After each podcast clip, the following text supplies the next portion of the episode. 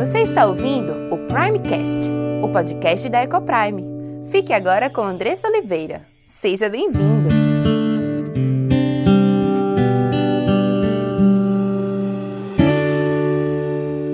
Olá, meu nome é Andressa Oliveira, filha e serva do Deus Altíssimo, esposa de Gabriel, mãe de Diego, Cauã e Aimee, educadora e diretora da EcoPrime International Christian School. Tenho aprendido que Deus nos ensina sobre casamento, criação de filhos e educação cristã. Tenho estudado e conhecido dia a dia qual o plano perfeito de Deus para a sua igreja.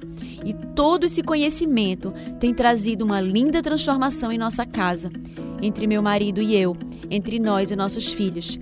E eu quero compartilhar essas verdades para que mais lares sejam transformados. E este podcast é para você que tem buscado viver no centro da vontade de Deus em todas as áreas de sua vida, ansiando por entender qual o caminho que ele nos aponta para a liberdade, felicidade e sucesso em Cristo. Iremos trabalhar aqui conteúdos diversos que possam contribuir com a sua vida familiar, sempre dentro de uma cosmovisão bíblica cristã. Mas para que esse conteúdo possa abençoar a sua vida e sua casa, você precisa estar com coração e mente abertos para ouvir a voz de Deus. Que este podcast seja um instrumento nas mãos daquele que nos criou, nos salvou e nos amou e deseja que vivamos a vida em abundância que ele preparou para os seus.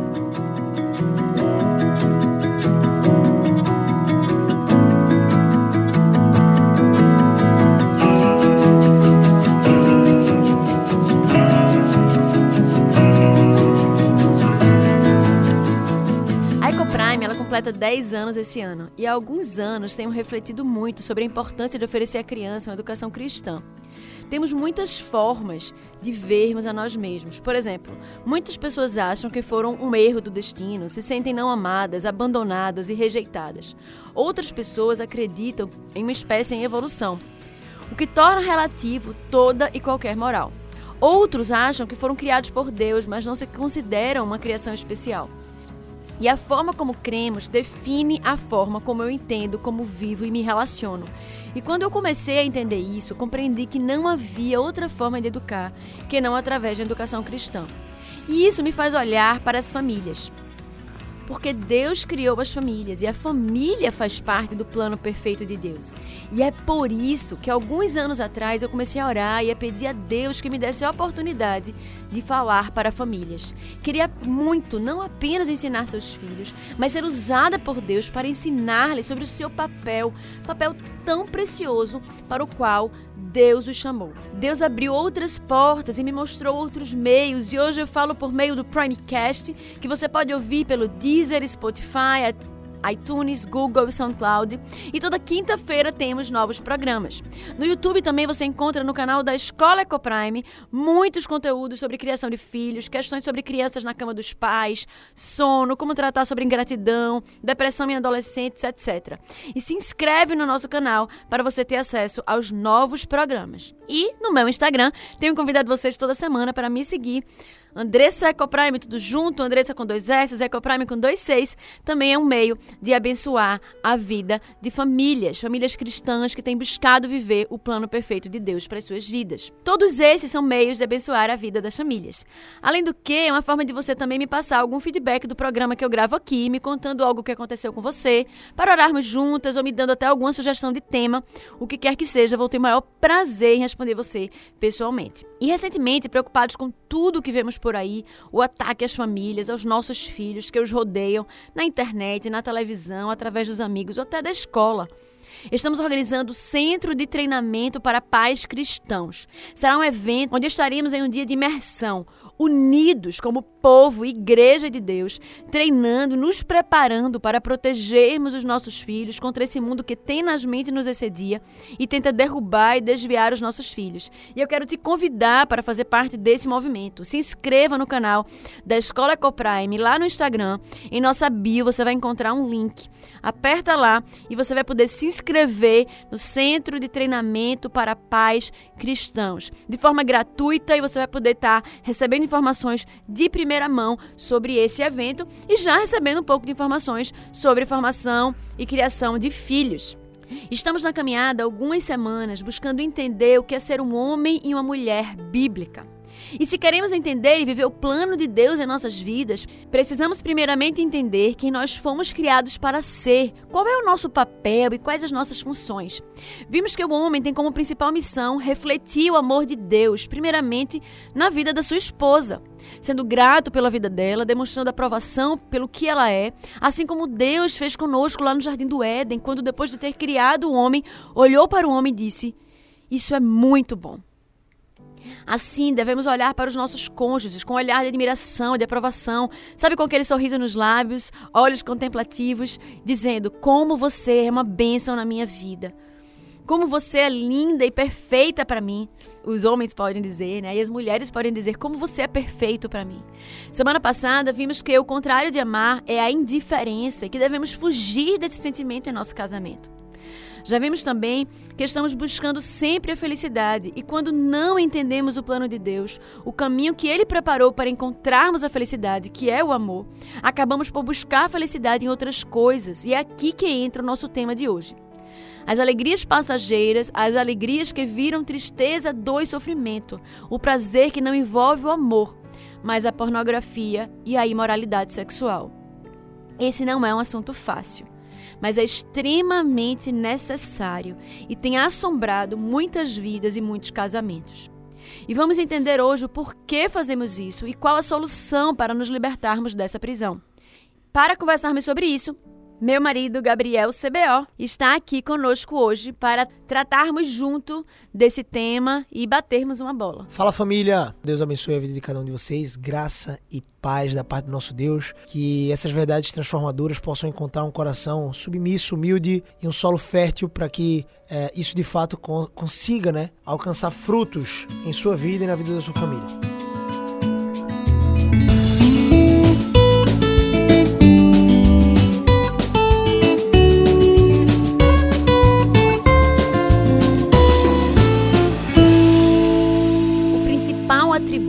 Da feminilidade é a sexualidade. Falar disso parece algo não santo, para dizer o mínimo.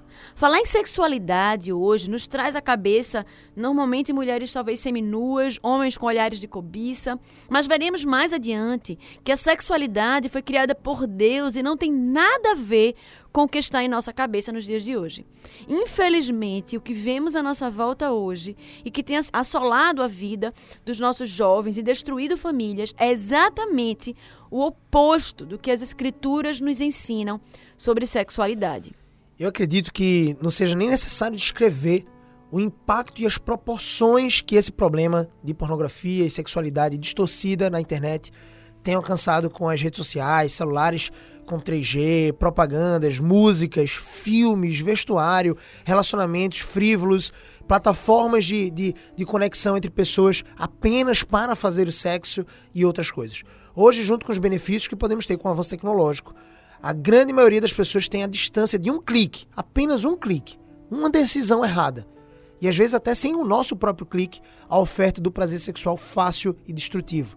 A oferta vem como inofensiva, gratuita, segura e sem consequências. É isso que a indústria pornográfica, que é bilionária, tenta vender para os seus adeptos. Além disso, quando adicionamos a nossa própria capacidade de lembrar, vemos que a situação é muito mais difícil. Né? O chão se torna mais profundo aqui.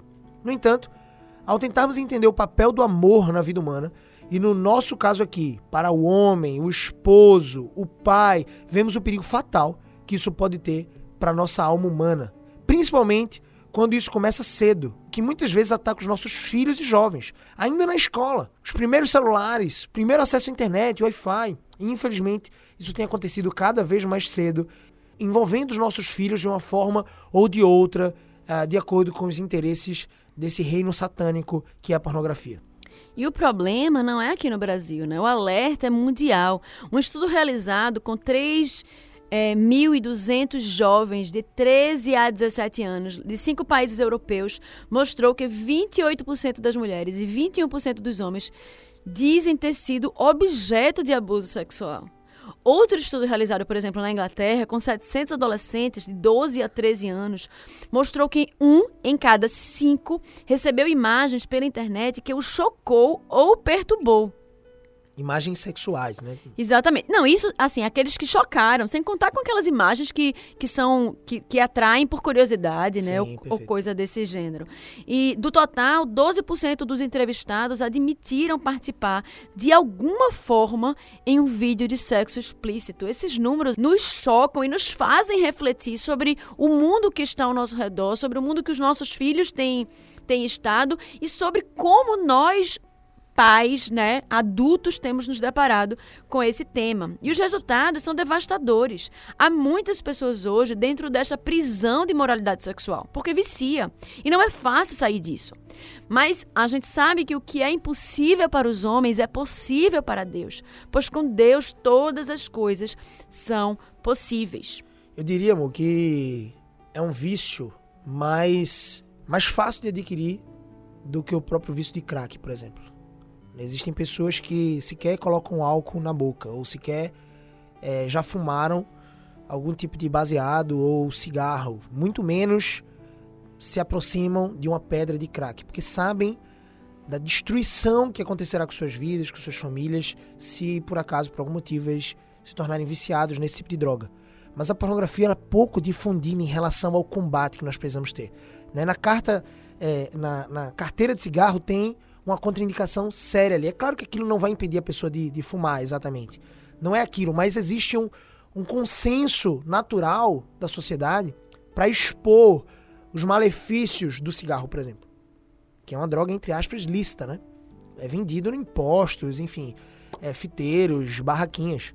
Mas o ponto é que para pornografia, muitas vezes nós não temos esse tipo de acesso. E em muitas igrejas esse é um assunto velado, pouco discutido mesmo entre os jovens. E quando é discutido, ele é muito raso. E hoje a gente vai trazer uma visão nua, crua e bíblica. Então vamos abrir a Bíblia, Jó, capítulo 31, versículo 1, versículo 1. Você vai observar lá. Olha o que Jó diz, olha o que diz a palavra do nosso Deus, de acordo com a citação daquilo que Jó falou para os seus amigos. Diz assim a palavra do nosso Deus, Jó 31, capítulo 31, versículo 1. Fiz aliança com os meus olhos, como, pois, os fixaria em uma donzela. Você lembra da história de Jó? Jó foi alvo de sofrimentos que nem ele mesmo conseguiria identificar a razão pela qual estava sofrendo. Uma coisa ele sabia, que ele era justo e não havia feito nada de errado de forma específica. Ele era um homem zeloso, ele sacrificava inclusive animais pelos seus filhos, pelos pecados que ele nem sabia que os seus filhos uh, tinham cometido. E por algum motivo, por exemplo, ele acreditava que poderia receber algum tipo de juízo da parte de Deus. Então ele sacrificava até pelos pecados que eram ocultos. Assim como Davi orou também pelos pecados que ele não tinha conhecimento. Por outro lado, seus amigos buscavam lhe mostrar exatamente o contrário, que existia uma razão para o sofrimento dele, uma razão pecaminosa.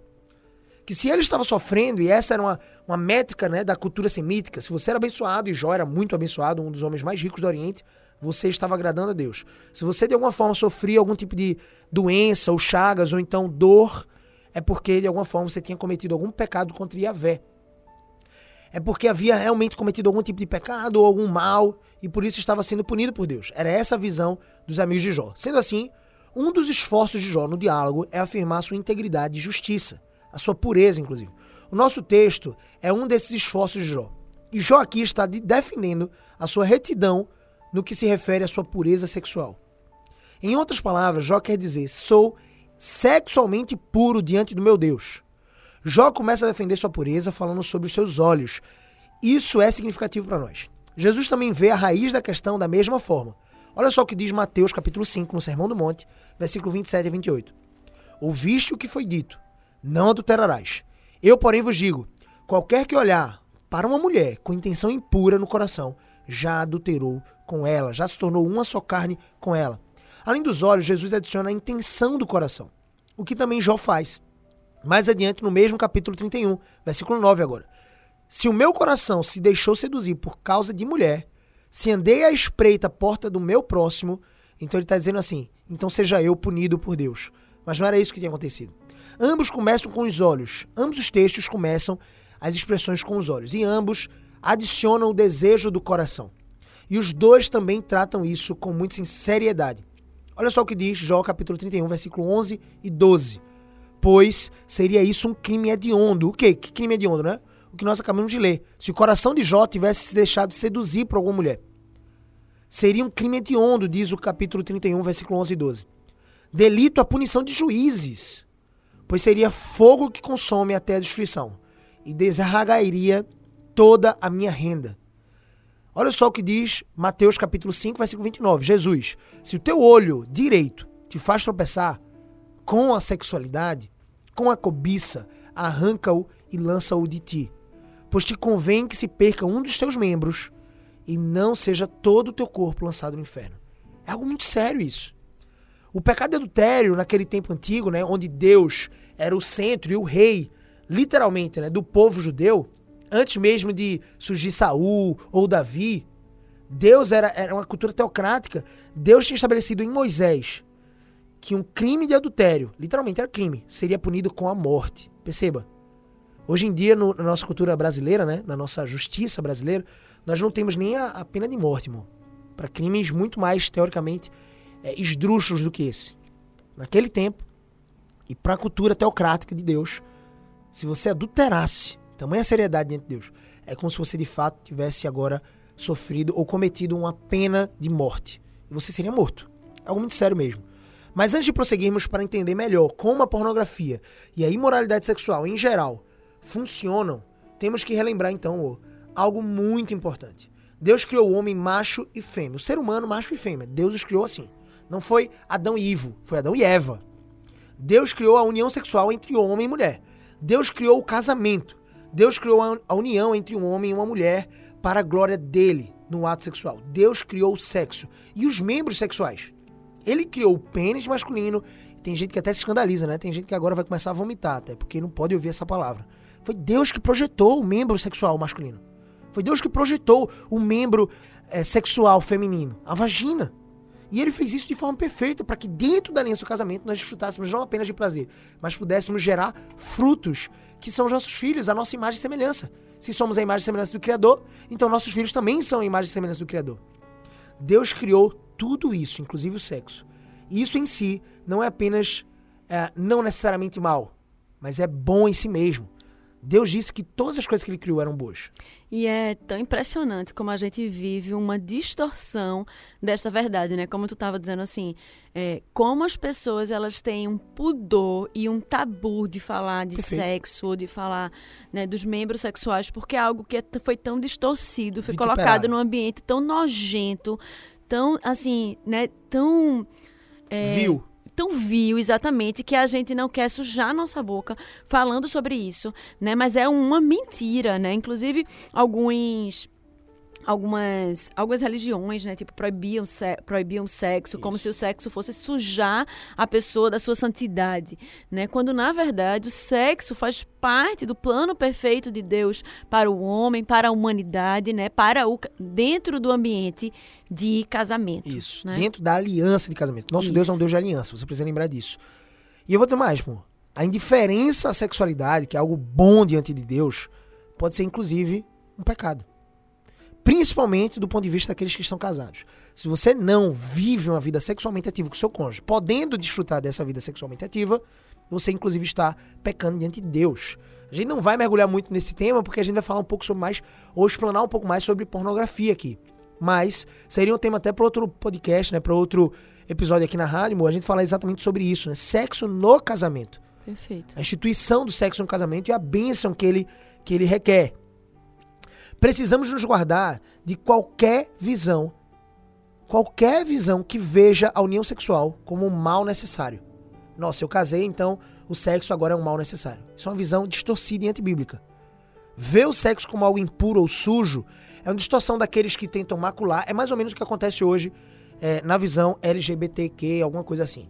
Eu não sei mais quantas letras eles vão colocar ali naquele alfabeto, mas antes era LGBT, aí virou LGBTQ, eu não sei mais o que é. Mas enfim, essa luta por ideologia de gêneros, por exemplo, eles colocaram o símbolo que Deus instituiu para a aliança dele com o homem de não mais invadir a terra e matar todo ser vivente com águas, que é o arco-íris, e eles se apropriaram daquele símbolo para si. E aí eu vejo alguns cristãos até com receio de utilizar o arco-íris. Irmãos, a palavra de Deus veio muito antes do movimento LGBTQ ou alguma coisa do tipo. A palavra de Deus diz que Deus instituiu essa aliança e a aliança seria o arco-íris nos céus. Quando ele visse o arco-íris nos céus, ele lembraria da aliança que ele fez conosco. Então não é, pegando essa, essa metáfora clara aqui dos nossos dias, não é porque um movimento né, contrário à palavra de Deus se apropria de um elemento da palavra de Deus que nós devemos deixar de utilizar esse elemento.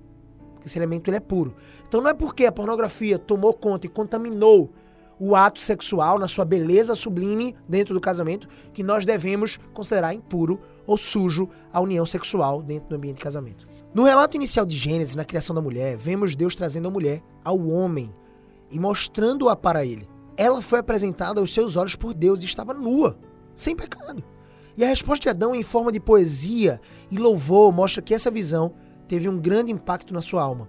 Parece que ele ficou sem fôlego, foi brevemente raptado pela beleza dela, ficou maravilhado em uma mistura de surpresa e prazer. Foi aquele, como, como aquele, aquele uau, né? Tipo assim, olhar e tipo. Isso, uau! uau. Exatamente. é, é, inclusive descrito por David Harvey no, no seu livro Quando Pecadores Dizem Sim, exatamente isso. E aqui vemos no início de tudo o homem despertado sexualmente pelo seu olhar. O homem é despertado pelo que é belo. Mas o que é beleza? Podemos dizer vagamente que beleza é algo que é agradável de se olhar, mas não conseguimos definir precisamente. Mas há um aspecto da beleza que está de acordo com o relato de Gênesis 2 e que é fácil de perceber. Quando temos a visão da beleza, na verdade, o que experimentamos não é exatamente algum tipo de satisfação, simplesmente. Ver a beleza em si, e aqui especificamente, né, especialmente a beleza corporal de Eva, que está ligada à sexualidade não gera simples contentamento. O que experimentamos é o despertar de uma expectativa, uma promessa. É isso que acontece aqui. Então gera contentamento? Claro que gera, mas é mais do que isso. Gera satisfação? Só que mais do que isso. É uma promessa. Hum, uma promessa? Mas espere um pouco. As tentações também são promessas. Será o que acontece então é uma distorção dessa promessa? Exatamente, você está pegando a isca aí que eu quero deixar. Muito bem, você está no caminho certo. Vamos esclarecer mais um pouco. Se pensarmos assim, vemos que esse despertar dos olhos não é um fim em si mesmo, mas um convite a uma promessa. Um convite para quê, Gabriel? Vamos voltar para Gênesis 2. Gênesis 2, capítulo, é, capítulo 2, né, versículo 24 e 25, diz assim: Por isso, deixa o homem, pai e mãe, e se una à sua mulher, tornando-se os dois uma só carne. Ora, um e outro, o homem e a sua mulher, estavam nus e não se envergonhavam. O que estava sendo prometido era um relacionamento de amor exclusivo, fiel, íntimo e permanente. Uma oportunidade de dois se tornarem um, sexualmente falando e espiritualmente falando. Mas como vocês viram no estudo passado, com a minha esposa belíssima aos meus olhos, Andressa, o desejo de ser um com a pessoa amada é um dos aspectos principais do amor e o que gera a alegria de amar. Em outras palavras, o que nós desejamos do fundo do coração e não temos como não desejar é sermos felizes no casamento, naquilo que Deus estabeleceu. E eu quero lembrar vocês um conceito claro de felicidade. Felicidade é igual a obediência a Deus. E Deus estabeleceu o homem e a mulher né, dentro da aliança do casamento para serem felizes nele, para glorificarem a Ele em obediência. E um desses critérios de obediência é viverem uma vida abundante, sexualmente falando também. E de onde vem a felicidade? Né? A gente precisa externar um pouquinho mais isso. Da nossa união com quem nós amamos. Da nossa união com Deus, primeiramente, e também da união com quem nós amamos. De se tornar um com quem nós amamos. Lembra da oração sacerdotal lá de Jesus? Quando ele estava uh, eh, no Getsemane? Ele começou a orar e ele falou assim: Pai, eu quero que eles sejam um como eu sou um com o Senhor. Então o desejo de Deus era para que nós fôssemos um com Ele. E esse é o sentido né, da metáfora que Deus nos traz. Da metáfora é, é, bíblica de que nós somos a noiva do Cordeiro. É de que nós, no último dia, nas bodas do Cordeiro, vamos estar a uma com Ele. Nós seremos um só com o Cordeiro e desfrutaremos de toda a plenitude de alegria, de felicidade que isso requer, que isso significa. Há diferentes níveis de unidade aqui, certamente dependendo do tipo de relacionamento, mas a regra geral permanece. Vemos a pessoa amada como uma só pessoa conosco. E amamos o nosso próximo como a nós mesmos. Essa é a promessa de Deus visto que estamos unidos em amor. Vamos focar no relacionamento entre homem e mulher, e em especial na união sexual. Sendo assim, um cumprimento da expectativa gerada pela beleza, lembra que a beleza gera uma expectativa, que gera um contentamento, que na verdade reflete uma promessa. Essa promessa é um relacionamento de amor profundo, íntimo, exclusivo e uma vida juntos, uma vida abundante. É por isso que as pessoas geralmente se casam. Não é porque elas esperam a felicidade no outro, isso não, é, não seria nem a perspectiva correta, mas sim porque elas acreditam que, se tornando uma só carne com aquela pessoa, vão gerar frutos, e esses frutos, não apenas de amor, mas também filhos, vão se tornar ali é, reflexos dessa promessa. Lembretes dessa promessa de Deus, de que estamos construindo algo abundante. Então, entenda isso. No casamento, nós podemos estar nus com o nosso cônjuge. É como voltar ao Éden. E poder estar nu aqui, né, se abrir, se revelar totalmente e não se envergonhar, é uma maravilha. É uma consequência dessa promessa. E saber tudo sobre o outro. Poder compartilhar tudo sem medo, sem condenação, sem culpa, sem é, julgamentos frívolos. Amar e ser amado. De dois fazer um só. Estar unido com alguém, uma pessoa real e exclusiva, isso é o que nós ansiamos. Poder dizer para outra pessoa como é bom estar com você, que maravilhoso que você existe, que maravilhoso que Deus te criou e que nos conduziu para essa aliança. E é claro que o casamento e a união sexual, como veremos, se Deus quiser, também apontam para algo muito maior em Deus. Mas no que se refere à nossa experiência aqui e agora, como os nossos cônjuges, por exemplo, que é uma boa e agradável imagem de Deus, feita por Deus, isso é o que nós desejamos e esperamos. Ou seja, Aquilo que o nosso casamento aponta é algo sublime e maior em Deus. As bodas do Cordeiro. Nós, enquanto noivas. Enquanto noiva de Deus em Cristo Jesus. Compradas pelo seu sangue. Mas aqui, nessa terra, né? Nessa perspectiva que temos, humana, o nosso casamento reflete isso. O nosso casamento é essa encenação viva dessa peça que acontecerá no último dia. A união do amor, na verdade, a peça somos nós, né? Que representamos isso que acontecerá no último dia. E oh, normalmente, e lembrando que às vezes você vê essa cena e diz assim, meu Deus, isso é tão, talvez tão distante daquilo que eu estou vivendo, né? Mas se é tão distante daquilo que você está vivendo, é porque você talvez esteja vivendo muito distante daquilo que Deus te chamou para viver, em todos isso. os sentidos, né? Homens e mulheres, e a gente tem conversado muito sobre isso aqui, né? Deus ele nos mostra o seu plano perfeito, mas muitas vezes o nosso coração rebelde, desobediente, pecaminoso, né, pecaminoso, nos leva para longe de vivermos aquilo que Deus projetou para nós, né? Um relacionamento desse de amor sincero, de amor exclusivo, exclusivo permanente, íntimo, sexual. Exato. E eu vou lá mais. Boas vezes essas pessoas construíram estradas por anos, quilômetros. Imagina a seguinte situação: você está fazendo uma duplicação de uma BR, leva tempo, muita energia, muito tempo, está causando transtorno. Só que você passou anos da sua vida conjugal construindo essa BR com muita mão de obra numa direção contrária da que Deus te determinou. Olha que interessante. O que, é que você tem que fazer quando você choca com esse conteúdo agora que nós estamos expondo? Se você notar e tiver humildade para entender que você estava num, numa direção contrária a essa, esse plano perfeito, você tem duas opções sentar, chorar e se lamentar pela vida o resto da vida. Desfrutar dos próximos anos da sua vida se lamentando que você não tem um casamento como esse. Mas que você construiu o patamar que você está vivendo. Ou você toma a decisão em Cristo. Dizer assim, eu vou destruir todo, toda essa minha obra, construindo a BR na outra direção. Começando hoje, do dia 1. Então hoje é o seu dia 1. Amanhã vai ser o seu dia 1. Depois de amanhã vai ser o seu dia 1. A sua perspectiva tem que ser, todos os dias eu acordo para construir um casamento abundante para a glória de Deus.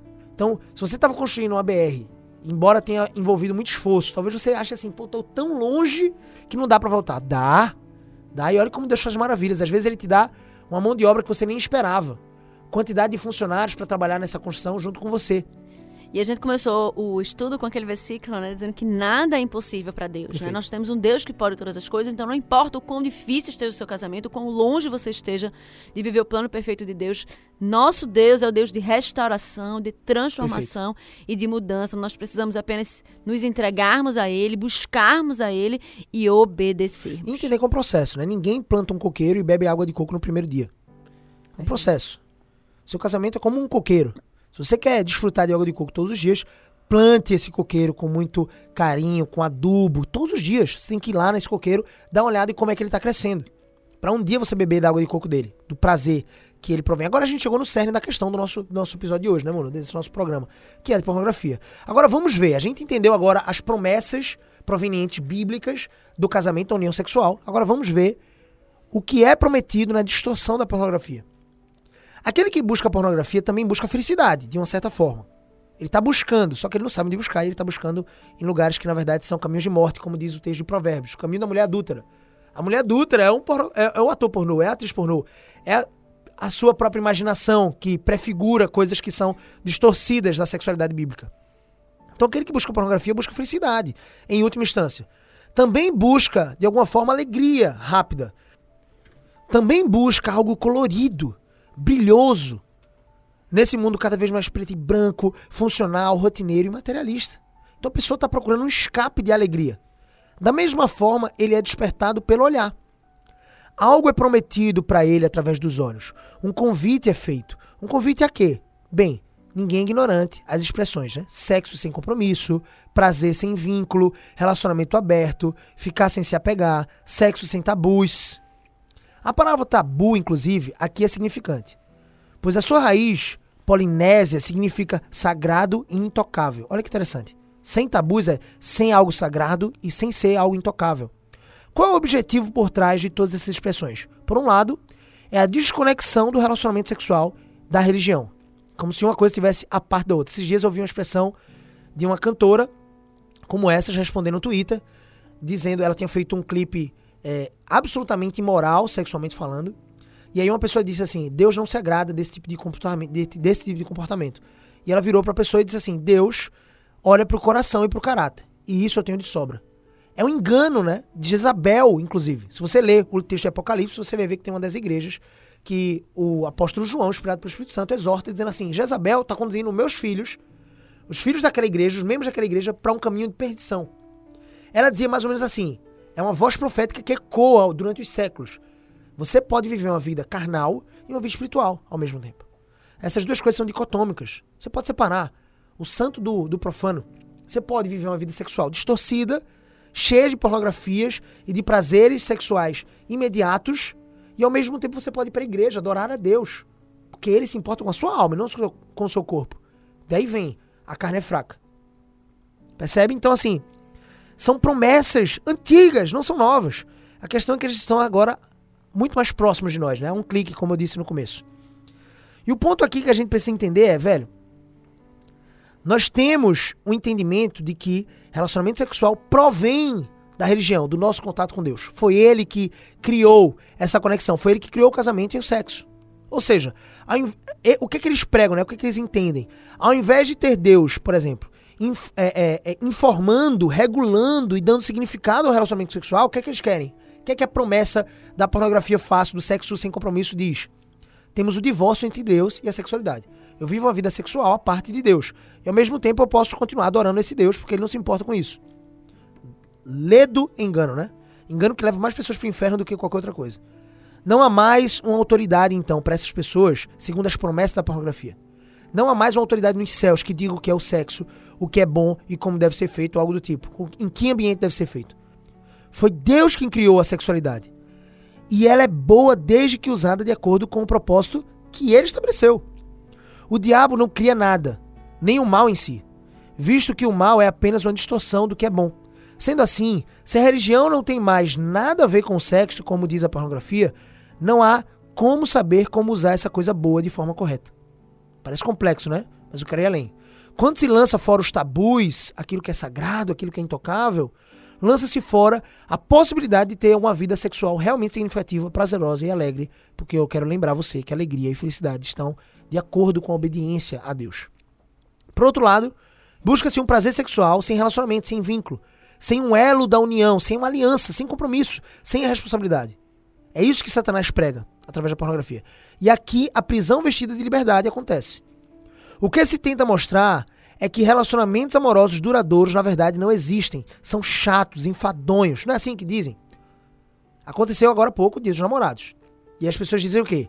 Eternos namorados todo mundo que é casado, na verdade, continua namorado. Mas esse termo namorado, inclusive, nem é bíblico. Ele não, você não vai encontrar e fulano de tal namorava com, fulano, com fulaninha. Não acontece isso. O casamento é um ambiente de amor. É um ambiente de paixão, de ardor, de frisson, de, de sentir algo pela outra pessoa só com olhar, só com toque. Esse é o momento. Então eu queria substituir essa frase com minha esposa me alertou muito bem. Foi ela que trouxe essa conclusão para nós, a gente refletindo um pouco. Pois porque as pessoas, até cristãos mesmo, colocam assim, eternos namorados. A gente não quer aqui fazer uma divagação é, é vã sobre esse termo. Não é que é errado falar isso, mas eu queria que a gente criasse uma nova cultura, uma cultura de eternos casados, eternos amantes dentro da aliança. É isso que deveria significar o Dia dos Namorados. Resumindo, relacionamento significa então, para essa cultura e a promessa da pornografia, problema, confusão, briga, esforço em vão. É isso que as novelas, os filmes dizem. Casamento é chato. A única alegria então que existe no relacionamento é o sexo e nada mais. Além disso, um vínculo entre o homem e a mulher é um tabu religioso, ultrapassado. É isso que eles pregam. Vamos lançar fora a parte ruim e ficar só com a parte boa. Cada um se satisfaz com o que quer. Tem o seu prazer desejado e livre dos problemas de realmente se relacionar com alguém, de estar preso a alguém, escravo desse relacionamento desnecessário. Mas eles se enganam quando entendem, quando não entendem que o casamento é um ambiente perfeito para moldar o caráter ao caráter de Cristo. Nós, cônjuges, desfrutamos não apenas da alegria do sexo e da obediência a Deus, nós devemos também desfrutar dos problemas como sendo oportunidades para moldar o meu coração. E quando a pornografia vem disso, ela está, na verdade, afastando você de desfrutar desse crescimento espiritual em Cristo, através dos problemas do seu casamento. Sim, vão ter problemas. Em qualquer relacionamento vai ter problema. Com seu pai vai ter problema. Com sua mãe vai ter problema. Seu relacionamento com seus irmãos vão, vão existir problemas. Por quê? São dois pecadores envolvidos, minimamente. No casamento não é diferente. Só que esses problemas são como que trampolins para sua santificação. E você tem que chegar a isso. Só que qual é a armadilha de Satanás? Ele monta essa arapuca para dizer assim: não cresça espiritualmente, não cresça no relacionamento. É vão demais esse esforço que você está tendo. E aqui vem a armadilha, né? Lembra de que a felicidade vem da união com a outra pessoa, a partir do reflexo da imagem de Deus em nós? A alegria vem exatamente do compromisso de amar e ser um, certo? Isso é exatamente o que não existe para eles. Não existe outra pessoa, existe outra coisa. Para pornografia, a promessa delas é: existe outra coisa. O outro ser humano é tratado como uma coisa, como um projeto da evolução, simplesmente, que irá apenas ser usado para produzir estímulos prazerosos momentâneos, que duram ali, sei lá, 15 minutos no máximo. Não há amor. E se não há amor, não há real alegria, não há real felicidade. Se não há Deus, não há real contentamento e satisfação. É uma armadilha, uma alegria falsa e enganosa. E aqui ambos podem estar usando um ao outro para satisfação. Mas o problema é o mesmo. Tanto o homem pode estar usando a mulher, como a mulher pode estar usando o homem. E daí vem distorções como pedofilia, abusos sexuais e outras coisas. É dessa coisificação daquilo que é sagrado. A coisificação daquilo que é a imagem e semelhança do Criador. E no caso da pornografia, isso fica ainda mais evidente. Não há alguém com quem se relacionar. Não há outra pessoa. É apenas uma imagem, é apenas um objeto, apenas uma coisa. Uma coisa que produz certos estímulos. É a desumanização, é a coisificação do ser humano. A degradação da pessoa, a destruição da dignidade da criatura feita à imagem e semelhança do Criador. Imagine se aquela mulher fosse sua filha, sua irmã, sua mãe. Você gostaria disso? E eu quero pensar uma coisa que John Piper disse. Imagine o seguinte: você que é viciado em pornografia e está me ouvindo, escute que isso é para você. Escute que isso é para você. Se a vida da pessoa que você mais ama, sua filha, sua esposa, sua mãe, quem, quem quer que seja, dependesse de que você nunca mais tocasse ou visse qualquer tipo de conteúdo pornográfico, sensual e sexualmente distorcido, você cometeria, você clicaria nesse botão? Se a vida da pessoa que você mais ama, se você acessar esse site, se você acessar esse tipo de imagem, você vai perder a pessoa que você mais ama e por culpa sua, ela morrerá penosamente dolorosamente, numa cama, sendo comida por dentro por um câncer, um tumor, você acessaria pornografia mesmo assim? É a pergunta que eu quero te fazer. E eu quero que você reflita. Então, a conclusão prática é exatamente essa. Então, Provérbios capítulo 5, versículo 15 e também 18 a 20 diz assim: Bebe a água da tua própria cisterna e das correntes do teu poço. Ele está fazendo aqui uma metáfora com o ambiente sexual do casamento. Seja bendito teu manancial e alegra-te com a mulher da tua mocidade. Coça de amores e gazela graciosa. Coça de amores, alguém que deseja o amor do seu cônjuge. Sacinte os teus seios em todo o tempo. Se você mergulhar aqui em cantares, meu Deus, vai ter, muita, vai ter muito irmão e irmã que vai se escandalizar. Mas a gente tem provérbios. Sacinte os teus seios em todo o tempo e embriaga-te ou seja, preencha-se até transbordar dessas delícias, das carícias do seu cônjuge. Esse é o ambiente perfeito para você construir isso. Porque, filho meu, andarias cego pela estranha e abraçarias o peito de outra mulher que não a tua. Eu quero que você fique com isso. Se a vida da pessoa que você mais ama dependesse de você nunca mais acessar um conteúdo pornográfico, um conteúdo sensual, seja um filme, novela, seja um conteúdo. Pode ser até piada, viu, viu, amor? Andressa está aqui na minha frente. Às vezes a gente fica chocado com algumas piadas em relação ao casamento. Que são naturalmente engraçadas, porque são problemas do casamento. São problemas. Não são do casamento, né? Vamos fazer uma correção aqui. O casamento nunca tem problemas, o casamento é só ambiente. O problema são dos cônjuges que, pelos seus pecados, muitos causam esses problemas. O casamento é só ambiente. Nunca culpe o casamento. Meu, meu casamento está ruim. Ele não está ruim, o ambiente não está ruim. O problema é você que está pecando. É uma fuga, né? As palavras têm poder e elas causam essas fugas. Então eu quero trazer essa reflexão para você. Fuja da distorção sexual. Fuja da coisificação do ser humano. Olhe com pureza e santidade para o seu cônjuge e mergulhe nas delícias do ato sexual com o seu cônjuge, de forma prazerosa e de forma íntima, exclusiva, a ponto de você buscar a satisfação sexual do seu cônjuge e o seu cônjuge buscar a satisfação sexual, a, a sua satisfação sexual. Isso, claro, dentro do prisma, dentro de um círculo de princípios para a glória de Deus. O ato sexual é o momento mais íntimo entre dois seres humanos. E é isso que você tem que viver. Que essa palavra alcance o coração de vocês e que traga transformação de vida. E se você foi abençoado por esse conteúdo, compartilhe com aqueles que você ama. Faça parte desse movimento de proclamar as verdades transformadoras do Senhor. Obrigada pela sua audiência e até o próximo episódio.